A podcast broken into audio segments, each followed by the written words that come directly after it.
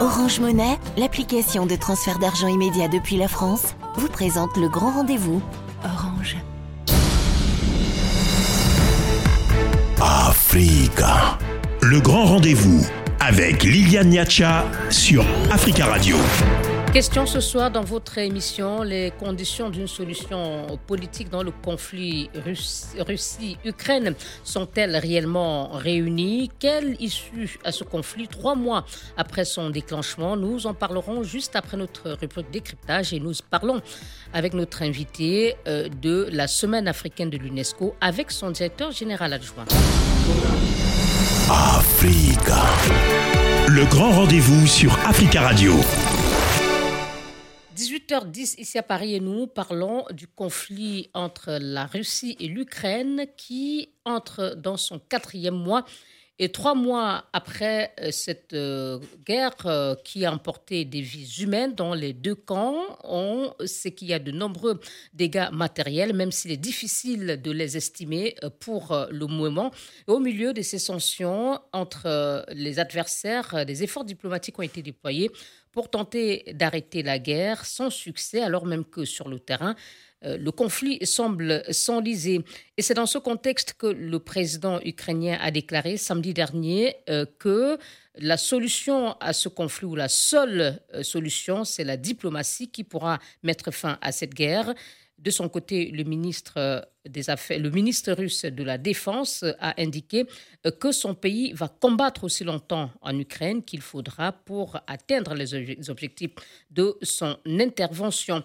Euh, dans ces conditions, peut-on envisager une solution diplomatique euh, à cette guerre euh, Quelle issue à ce conflit trois mois après son déclenchement? Et nous en parlons ce soir avec nos invités. Michael Gamandi-Egorov, bonsoir. Bonsoir, merci pour l'invitation. Analyste à l'agence de presse Observateur Continental à Casablanca. Je rappelle que vous êtes russe. Et nous avons également avec nous Emmanuel Dupuis, bonsoir. Bonsoir Liliane, bonsoir à tous vos auditeurs et auditrices. Et ravi de vous retrouver, Monsieur Dupuis, euh, président de l'IFSE, l'Institut euh, de prospective et de sécurité en Europe. Professeur Alfred Toumba Changoloko, bonsoir. Ah. Et merci d'être avec nous. Vous êtes euh, maître de conférence à la Sorbonne et spécialiste des études littéraires et culturelles francophones. Et dans la seconde partie de notre émission, euh, le Sénégalais Yaram Bey, ancien membre du gouvernement et cadre du parti au pouvoir euh, et actuel directeur général du quotidien gouvernemental Le Soleil, nous rejoindra. Il sera en ligne de Dakar. merci, messieurs, d'être avec nous. Euh, je vais commencer avec vous, euh, professeur Lokoro. Lorsque la Russie lance l'invasion le 24 février dernier euh, en Ukraine, pensiez-vous qu'on serait trois mois après toujours en guerre et sans réel espoir d'en sortir? Professeur Lokoro? Oui. Oui, allez-y, s'il vous plaît. oui, non. Je disais tout simplement ceci que personne, en tout cas pas moi, euh, ne s'attendait à ce que la guerre dure euh, très longtemps au vu de la mobilisation euh, militaire russe et puis de la puissance militaire russe. On se disait que la Russie allait faire une bouchée de l'Ukraine, que ce n'allait pas prendre deux semaines, voire une semaine.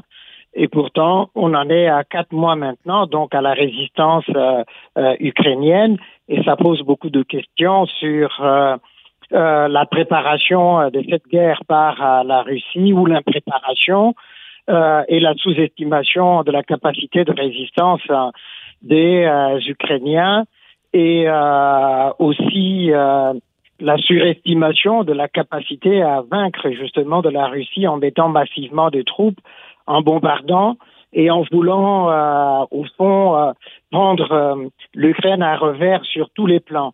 Et je pense que c'est ça qui a fait effectivement qu'aujourd'hui euh, on en est euh, on en est là et puis qui a permis justement au reste euh, de l'Occident et de l'OTAN en particulier de se mobiliser massivement autour de l'Ukraine et de souder justement cette OTAN qui était divisée. On se souvient de ce que Macron disait il y a quelques mois de l'OTAN que c'était l'OTAN était en mort cérébrale.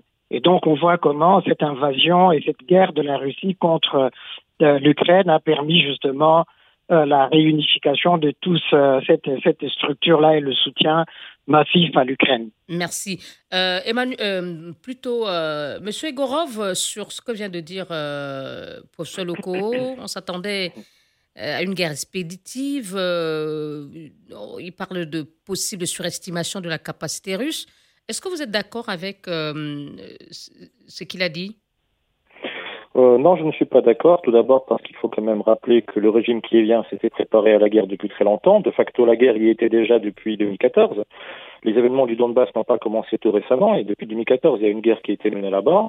Depuis toutes ces années, l'OTAN a continué massivement à armer le régime qui vient, à y envoyer des instructeurs, des conseillers, des mercenaires en tout genre.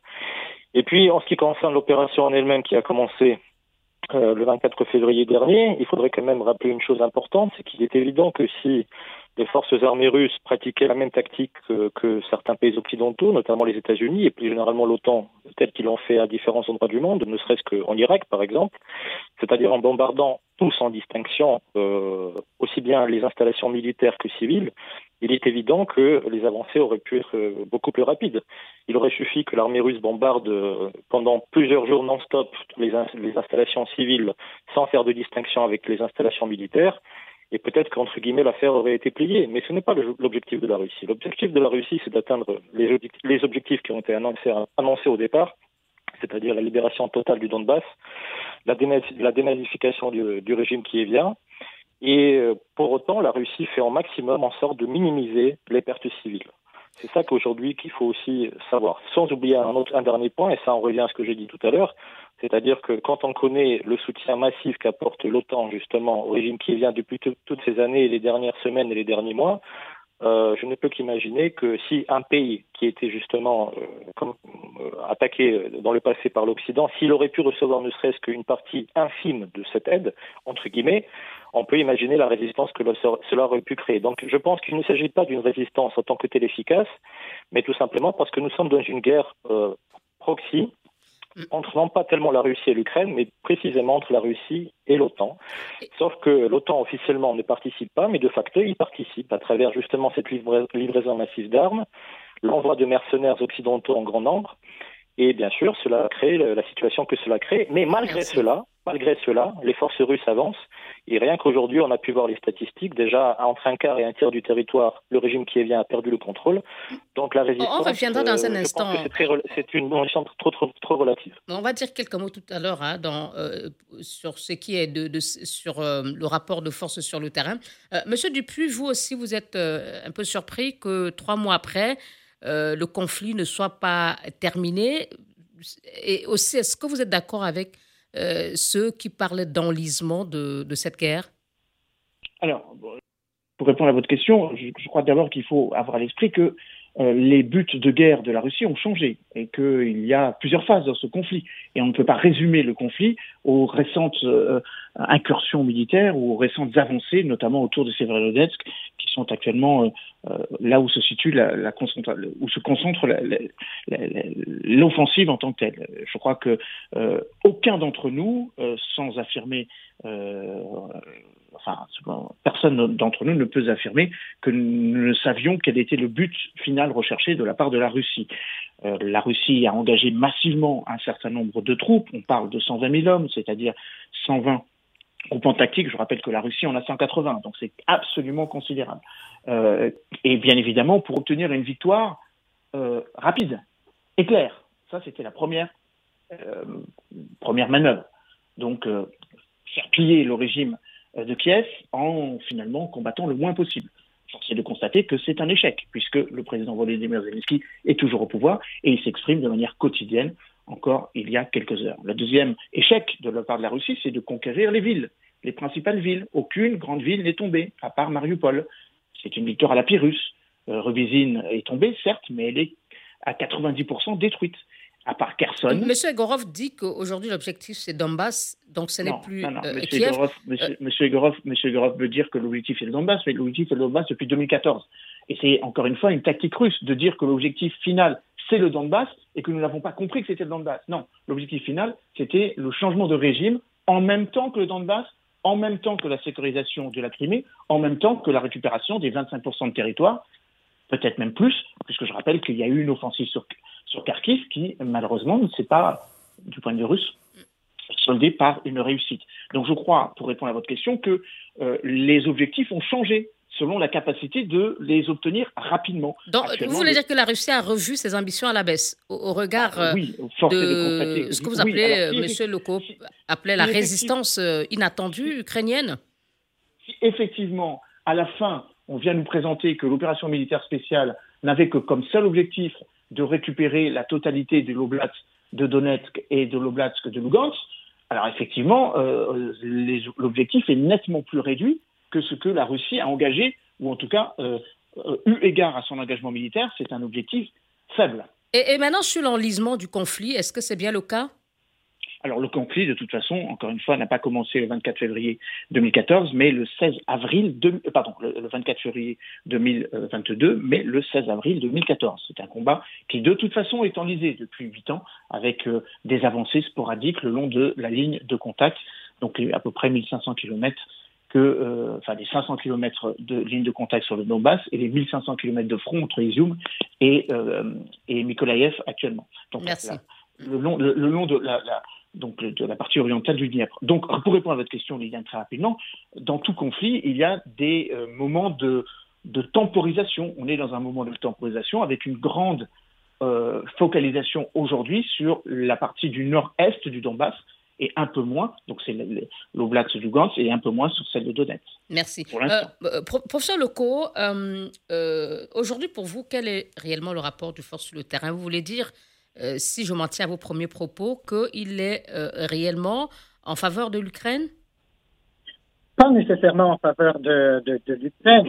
Euh, on peut dire que la, la, Russie, bien sûr, au vu de sa puissance militaire et puis de sa puissance, sa supériorité aérienne, a l'avantage sur l'Ukraine. Euh, maintenant, euh, la Russie a sous-estimé la capacité de résilience et de résistance euh, de l'Ukraine. C'est ça qui contrebalance en quelque sorte ce qui se passe sur le terrain. Et au fond, qui est lié effectivement à de mauvais calculs militaires, et stratégiques et politiques, justement, qui étaient non pas de prendre le Donbass, parce que s'il s'agissait du Donbass, pourquoi euh, aller euh, attaquer euh, l'Ukraine par la Biélorussie? Il suffisait de rester tout simplement à l'est et puis de concentrer toutes les, les, forces russes dans la mer d'Azov et puis le problème il était réglé. Je crois qu'effectivement, malgré la c'est ça, malgré la supériorité en apparence matériel, militaire, etc., il y a eu des erreurs de euh, stratégie. Et d'ailleurs, est-ce qu'on entend encore parler de euh, Gennady Gerasimov? On n'en entend plus parler, au fond. Il a disparu sous, les, sous les radars. On ne sait pas ce qu'il est devenu. Et donc, effectivement, euh, au moment où nous parlons, il y a toujours cette inégalité entre euh, les deux forces euh, en présence, mais ce que l'Ukraine euh, possède aujourd'hui, c'est vraiment cet amour du pays et de la défense de ce pays qui fait effectivement que, avec peu d'effectifs hein, euh, militaires, ils sont capables de tenir, évidemment avec les renseignements, l'aide de l'OTAN, euh, etc., en termes de d'informations satellitaires, etc., pour permettre justement une meilleure rationalisation, optimisation des moyens de défense de l'Ukraine. Merci. Euh, Monsieur Gorov, est-ce que vous partagez l'analyse qui a été faite euh, du rapport de force euh, sur le terrain? Non, pas vraiment, parce que encore une fois, je l'ai bien indiqué tout à l'heure, c'est que on a l'impression effectivement, quand on ne maîtrise pas effectivement les événements de toutes ces dernières années, qu'il y a une force extrêmement puissante qui a attaqué un pays extrêmement faible. L'Ukraine déjà est assez bien classée sur le plan militaire à la base depuis plusieurs années. C'est quand même un pays qui a une force armée, une des forces armées considérables. Et quand on connaît toutes les armes et tout le soutien militaire qui a été accordé depuis 2014 et continué, continué et continue de l'être jusqu'à ce jour, il faut quand même pas présenter le régime de Kiev comme des garçons. Euh, Donc vous êtes en train de dire que l'Ukraine avait été déjà suffisamment armée par euh, l'OTAN, euh, mais est-ce que c'est un élément qui a été pris en compte à sa juste mesure lors de l'intervention russe en Ukraine?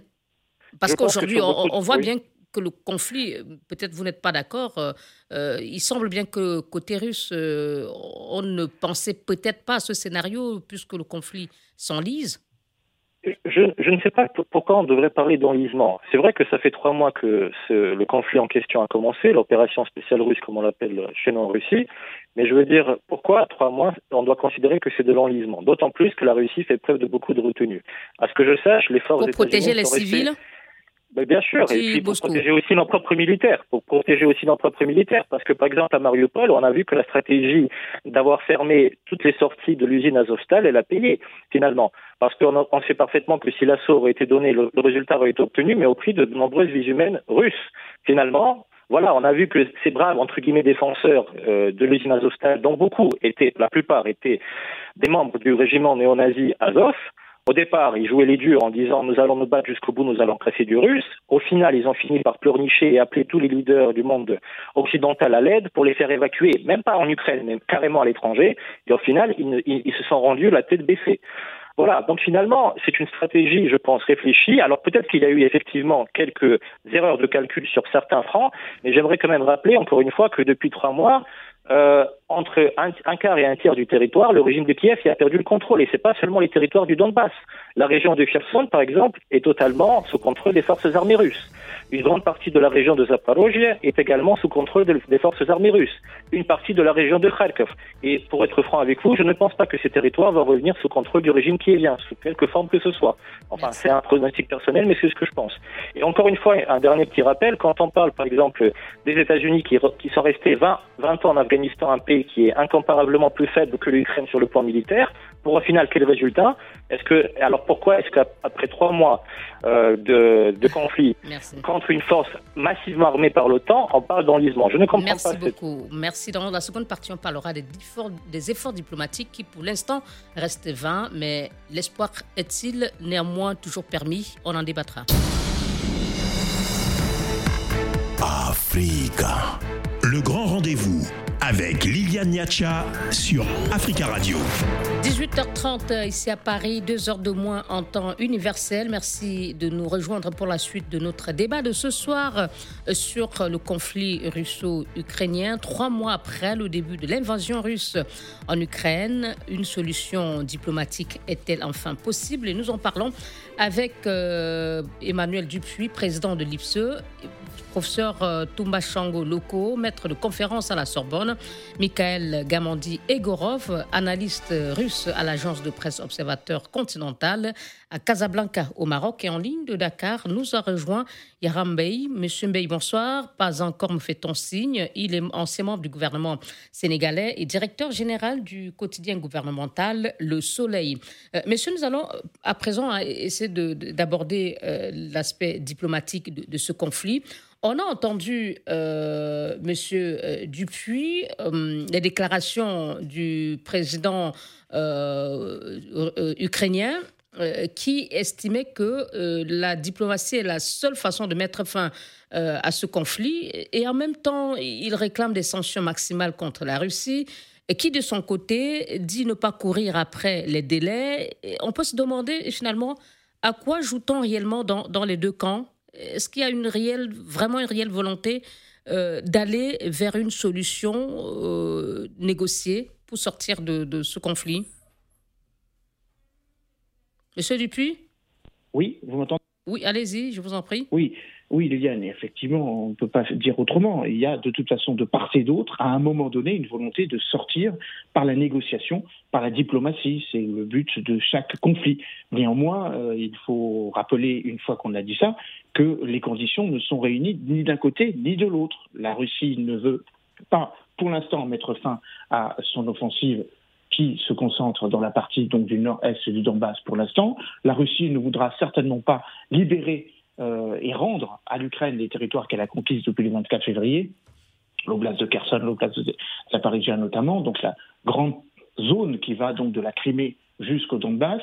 Et pour l'instant, l'Ukraine n'est pas prête à céder sur la perte de sa souveraineté, car il y a bien un agressé et un agresseur dans cette histoire. Donc pour l'instant, aucune des conditions euh, de. Donc vous mettez dos à dos les deux camps euh, sur. Euh, non, non, non, non, non, c'est pas ce que j'ai dit. J'ai dit que pour qu'il y ait une paix négociée, encore faudrait-il que les armes s'arrêtent. Ce n'est pas le cas. Les combats continuent de part et d'autre, et personne n'a envie de déposer les armes. Les Ukrainiens veulent récupérer les territoires qui ont été conquis par la Russie, et la Russie veut continuer l'offensive. Donc pour l'instant, il est vain de dire euh, que la diplomatie va l'emporter. D'ailleurs, en analysant bien le discours de Zelensky, si vous, si vous l'avez bien entendu, c'est qu'il dit qu'à un moment donné, il faudra négocier. Il ne dit pas qu'il faut négocier maintenant ou dans les conditions qui sont pas à court terme, c'est peut-être un moyen et voire à long terme euh, cette possible option diplomatique. ça, fait, ça fait trois mois que tout le monde le dit, et Volodymyr Zelensky le premier, qu'il faut bien négocier. D'ailleurs, je vous rappelle qu'il y a toujours deux euh, options ou deux canaux de diplomatie, un qui s'est un petit peu euh, tari du côté de la Biélorussie, et un autre qui est toujours euh, ouvert du côté d'Istanbul, sous la médiation d'Ibrahim Kalin, le porte-parole donc de, du président turc Recep Tayyip Erdogan. On est plus d'une phrase dans la micro-négociation, oui, la libération, par exemple, la libération des 2400 et quelques militaires euh, donc, et des membres du régiment Azov, là, oui, il s'agit d'une négociation. Par contre, une négociation pour un cessez-le-feu et pour régler les nombreux problèmes euh, qui restent pendant entre les deux parties, je ne le crois absolument pas. Merci. Euh, Monsieur Changot, difficulté donc d'envisager une solution diplomatique, cette perspective qui s'éloigne, dit Monsieur Dupuis. Euh, mais il y a eu quand même euh, des volontés, une volonté exprimée de, part et d'autre. Euh, on a vu des, rencontres avoir lieu. La Turquie, M. Dupuis le disait, s'impliquer. Mais pourquoi est-ce que tous ces efforts n'ont pas permis aujourd'hui de d'avoir peut-être de, réels espoirs d'une solution négociée? Qu'est-ce qui bloque? Qu'est-ce qui pose réellement problème? Au-delà de ce que M. Dupuis a dit oui, mais donc je suis tout à fait euh, d'accord. Bah, seul le maître du Kremlin a la réponse à cette question. C'est lui qui a lancé la guerre, qui a lancé cette offensive. Et vous avez entendu son représentant au Maroc, Igorov, euh, le rappeler que ça va se poursuivre jusqu'au bout, à l'atteinte des euh, objectifs de cette invasion, de cette guerre. C'est ce qu'ont également rappelé les, les, officiels militaires russes, notamment le ministre des Défense, de la Défense, que la guerre durera aussi longtemps qu'il faudra. Donc vous, vous tenez Moscou pour responsable euh, absolument. de la poursuite du conflit? Oui, c'est Moscou qui a lancé la guerre, c'est lui qui a l'initiative de stopper la guerre. Mais certains experts estiment aussi que Kiev, le problème se pose euh, avec la solution négociée. le problème de la solution négociée, c'est que Kiev n'a pas euh, toutes les cartes en main pour faire ses choix euh, ou faire des propositions pour une solution négociée, non, qui, serait un peu l'otage aussi de ses alliés, dont les États-Unis, euh, dans ces négociations. Je ne crois pas du tout que euh, l'Ukraine soit l'otage de l'OTAN ou des États-Unis. C'est Poutine qui a, au fond. Le problème de Poutine, c'est qu'il a mis le pied dans l'engrenage et il ne sait pas comment en sortir. Et donc pour lui, la diplomatie, la négociation, le dialogue, la discussion, ça marquerait de façon éclatante sa défaite cuisante dans cette aventure guerrière contre l'Ukraine. Par conséquent, il ne peut pas reculer tant qu'il n'est pas allé jusqu'au bout. Même en admettant que euh, l'Ukraine soit euh, euh, prisonnière de ses partenaires de l'OTAN ou de, de l'Occident, mais il arrive un moment où, au vu de ce qui se passe sur le terrain, des destructions massives euh, qu'on voit euh, dans, le, dans le Donbass, à Mariupol, à Donetsk, etc. Euh, quand on voit tout cela, les déplacements de près de 6 millions de personnes à travers l'Europe, à un moment donné, il y a cette idée de la responsabilité pour dire oui, retrouvons-nous autour de la table.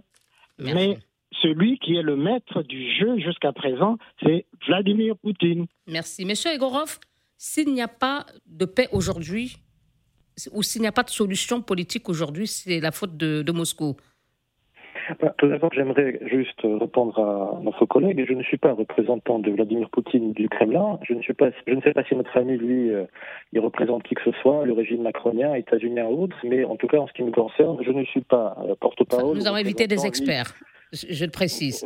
Oui. Voilà, effectivement. Voilà. D'autant plus que je ne suis même pas salarié, je suis entrepreneur et je m'autofinance moi-même. Mais ça, c'est juste une petite parenthèse. Voilà. Concernant la question justement des négociations pacifiques. Alors, euh, tout d'abord, j'aimerais quand même rappeler D'ailleurs, aussi pour intervenir sur ce qui a été dit par rapport aux réfugiés, il faudrait quand même dire que oui, l'Europe a accueilli beaucoup de réfugiés ukrainiens, euh, personne ne dit le contraire, sauf que peu de gens parlent du fait que la Russie, depuis le 24 février, a accueilli pas moins de 1,5 million de citoyens ukrainiens réfugiés également. Alors on va me dire oui, mais euh, l'Europe a accueilli plus, oui, sauf qu'il y a une petite différence. La Russie, c'est un État, l'Union européenne, c'est près d'une trentaine d'États, éparpillés entre plusieurs pays. Donc il y a aussi ça à prendre en compte.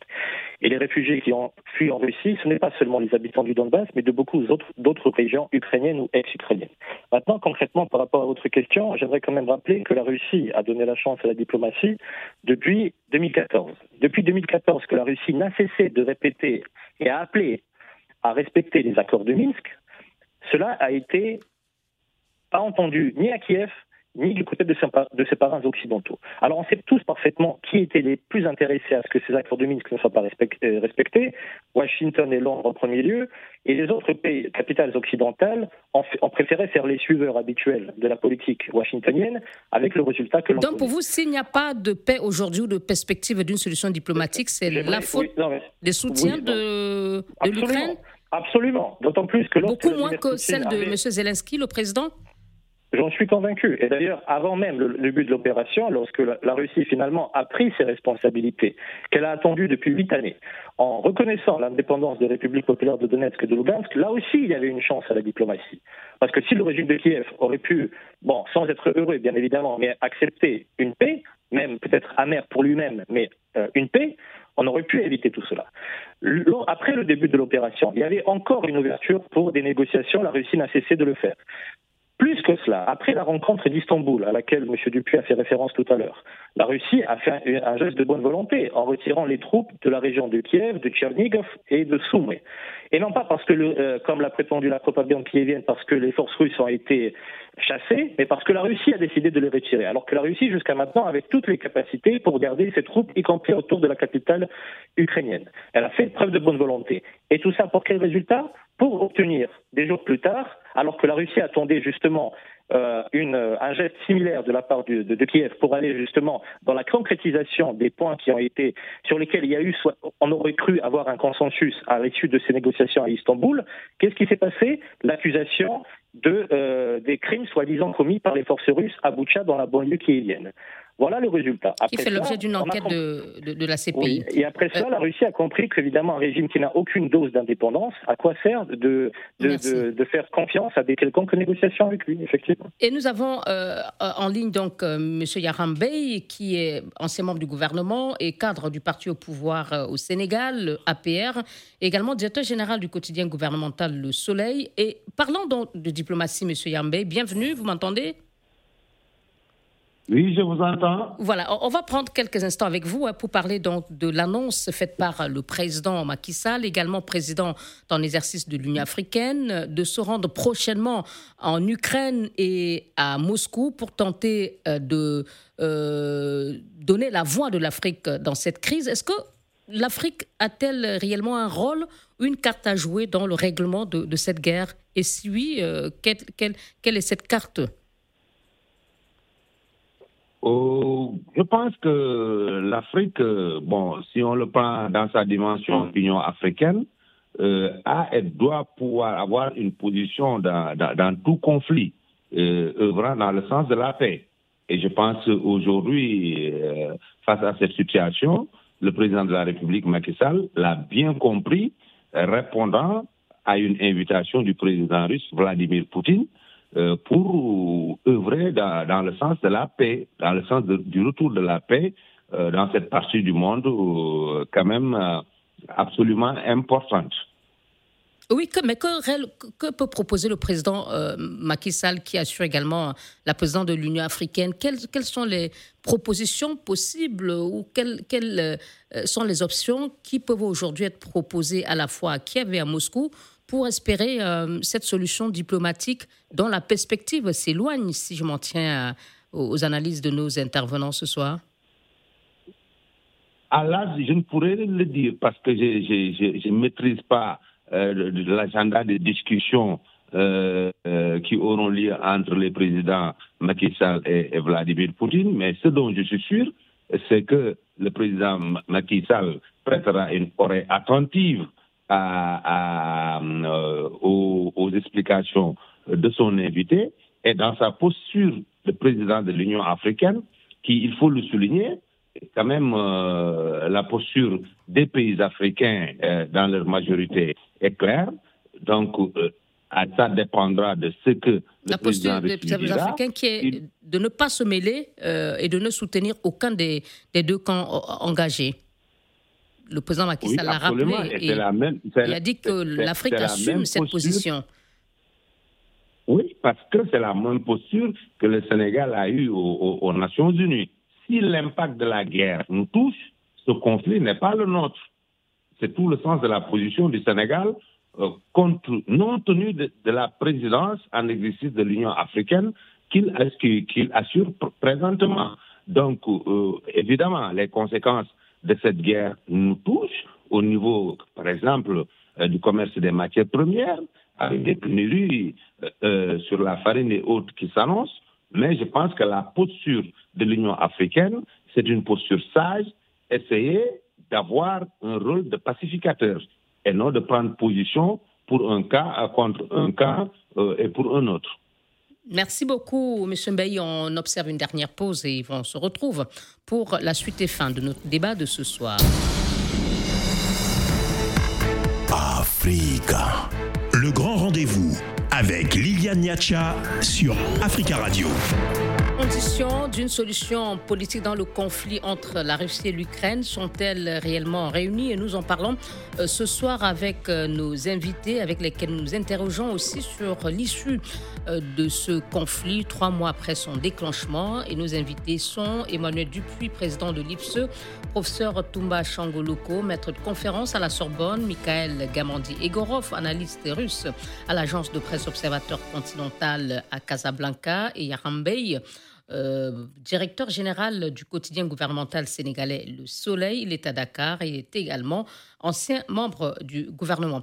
Et messieurs, ça va aller très vite pour cette partie euh, consacrée à la conclusion. Euh, professeur Loco, la solution négociée hein, semble la perspective d'une solution négociée semble très très loin, mais si on devait rester tout de même optimiste et en quelques phrases, quels seraient d'après vous les préalables à un règlement diplomatique et comment réunir ces conditions euh, pour des négociations sereines? Oui, c'est très compliqué. On a vu euh, tous, les, tous les acteurs, tous les protagonistes de ce conflit, que ce soit ukrainiens ou euh, russes ou les autres tout autour, la Turquie, on l'a évoqué, l'Union européenne, l'OTAN, les Nations unies, se rendre auprès de Vladimir Poutine ou auprès de Zelensky euh, pour essayer euh, de rapprocher euh, les positions. On voit ce que ça donne. Il y a le discours qu'on tient face à, la diplomatie internationale et ce que l'on fait après, au fond. Donc, on est dans l'impasse. S'il n'y a pas de bonne volonté de la part, de la part des protagonistes directs ou indirects pour trouver, pour aller vers la désescalade, euh, déboucher sur un cessez-le-feu et se retrouver autour de la table. Mais Emmanuel Dupuis le rappelait, euh, où les uns et les autres, par rapport à leurs intérêts, euh, euh décideraient au fond de faire un pas l'un vers l'autre, euh, on n'en sortirait pas. Merci. Donc il y a, il y a cette nécessité vraiment de la part des uns et des autres d'être au-dessus justement des états d'âme et d'aller à la raison euh, et euh, aux intérêts des peuples et des relations futures entre justement ces nations avec les autres. Merci, professeur Loco. Désolé de vous presser, monsieur. Donc, chacun à peu près une minute trente pour conclure. Euh, Emmanuel Dupuis, est-ce que l'un des préalables ne serait peut-être pas d'envisager la suspension des sanctions prises par les deux camps pour peut-être favoriser les conditions de négociation pour une solution diplomatique? Non, je ne crois pas. Au contraire, c'est que c'est à cause et grâce à ces sanctions que l'on arrivera à une négociation. Le but, évidemment, c'est d'une logique asymétrique. Si on arrête les sanctions, la Russie continuera son offensive, c'est évident. Néanmoins, la Russie en prend également contre des pays occidentaux, donc les sanctions euh, touchent les deux parties. Oui, enfin, elles sont beaucoup moins, elles sont beaucoup moins, euh, beaucoup moins lourdes, puisque si vous faites référence. D'après vous, elle affecte davantage la Russie que des pays occidentaux? Attendez, euh, vous parlez de deux choses qui n'ont pas grand-chose à voir l'un avec l'autre. Les sanctions hmm. qui sont prises sont prises par la communauté internationale par le biais des organisations qui émettent des sanctions, l'Union européenne, le G7, euh, les États-Unis, la Grande-Bretagne, des États souverains, qui euh, ont murement réfléchi l'impact. Encore une fois, c'est douloureux pour chacun. Mais le but du jeu, c'est que ce soit plus douloureux pour l'adversaire. C'est le principe de la guerre, qu'elle soit économique ou qu'elle soit militaire. votre question mérite une autre question c'est pas tant la question de l'arrêt des combats seul qui déterminera la relation que nous aurons avec la Russie. C'est les relations à développer avec une Russie qui sera venue à la table des négociations. Euh, c'est ce que je disais précédemment. On peut avoir des micro-négociations, on peut évidemment euh, trouver le moyen compliqué de mettre fin à ce conflit, mais ça ne réglera pas le problème que nous avons vis-à-vis de la Russie. Et c'est précisément ce sur quoi travaille euh, la diplomatie française ou même la diplomatie turque, en ne se limitant pas seulement au cessez-le-feu, mais en envisageant une nouvelle architecture de sécurité. Tout le monde a conscience que ce conflit a réouvert la nécessité de réviser euh, la manière dont sont gérées les relations de l'OTAN vis-à-vis de la Russie, de la Russie vis-à-vis de l'Union européenne. Et en quelques mots, M. Egorov, euh, comment sortir finalement de, de cette crise? Est-ce que vous pensez réellement qu'on peut espérer une solution diplomatique? Et si oui, comment? Dans la, situation actuelle, je ne vois pas de solution diplomatique pour être très franc avec vous. J'aurais bien voulu dire le contraire, mais malheureusement, je ne le vois pas. Parce que, encore une fois, quand un régime ne prend pas des décisions soi-même, mais est obligé de, de les coordonner et d'obtenir l'approbation auprès de ses parents, je ne crois pas qu'on puisse s'attendre à quoi que ce soit de positif. Malheureusement, je pense que dans un avenir très proche, on ne doit pas s'attendre à une percée dans ce sens. Et à terme, évidemment, on espère tous que ça ne va pas durer très longtemps parce que personne ne le souhaite. Si euh, les gens pensent qu'en Russie, les gens veulent tous. En Russie, beaucoup de, euh, la plupart de mes concitoyens soutiennent l'opération militaire de notre armée, mais il ne faut pas croire que tout le monde veut que cela dure. C'est tout à fait évident. Mais euh, encore une fois, dans la conjoncture actuelle, je ne vois pas de solution rapide diplomatique. Donc la guerre va se poursuivre encore longtemps, comme l'ont dit certains officiels russes? Encore longtemps, je ne sais pas, tout dépend. Il y a, vous savez, les pronostics varient. Il y a des experts russes euh, qui ont donné des pronostics euh, ces derniers jours qui considèrent que cela peut prendre jusqu'à la fin de l'année. D'autres sont plus pessimistes, notamment en Occident, qui parlent que ça prendra encore des années. Mais dans tous les cas, la Russie, comme vous l'avez vu, dans la guerre totale auquel elle fait face, parce que ce n'est pas seulement aujourd'hui un affrontement militaire avec l'OTAN, mais c'est aussi une guerre économique, la Russie tient bon. Et j'aimerais quand même euh, rappeler encore une autre chose, c'est que les sanctions occidentales ne représentent pas la communauté internationale. Et malgré toutes les tentatives occidentales de faire joindre les autres parties du monde, l'Afrique, l'Amérique latine, le monde arabe, contre la Russie, cela ne marche pas jusqu'à maintenant, y compris même de la part des partenaires. Euh, occidentaux qui étaient considérés comme des alliés privilégiés de l'Occident. Merci. Monsieur Yarambey, pour vous, le mot de fin, euh, au plus tôt, la guerre euh, pourrait prendre fin d'ici la fin de l'année et, peut-être même euh, beaucoup plus.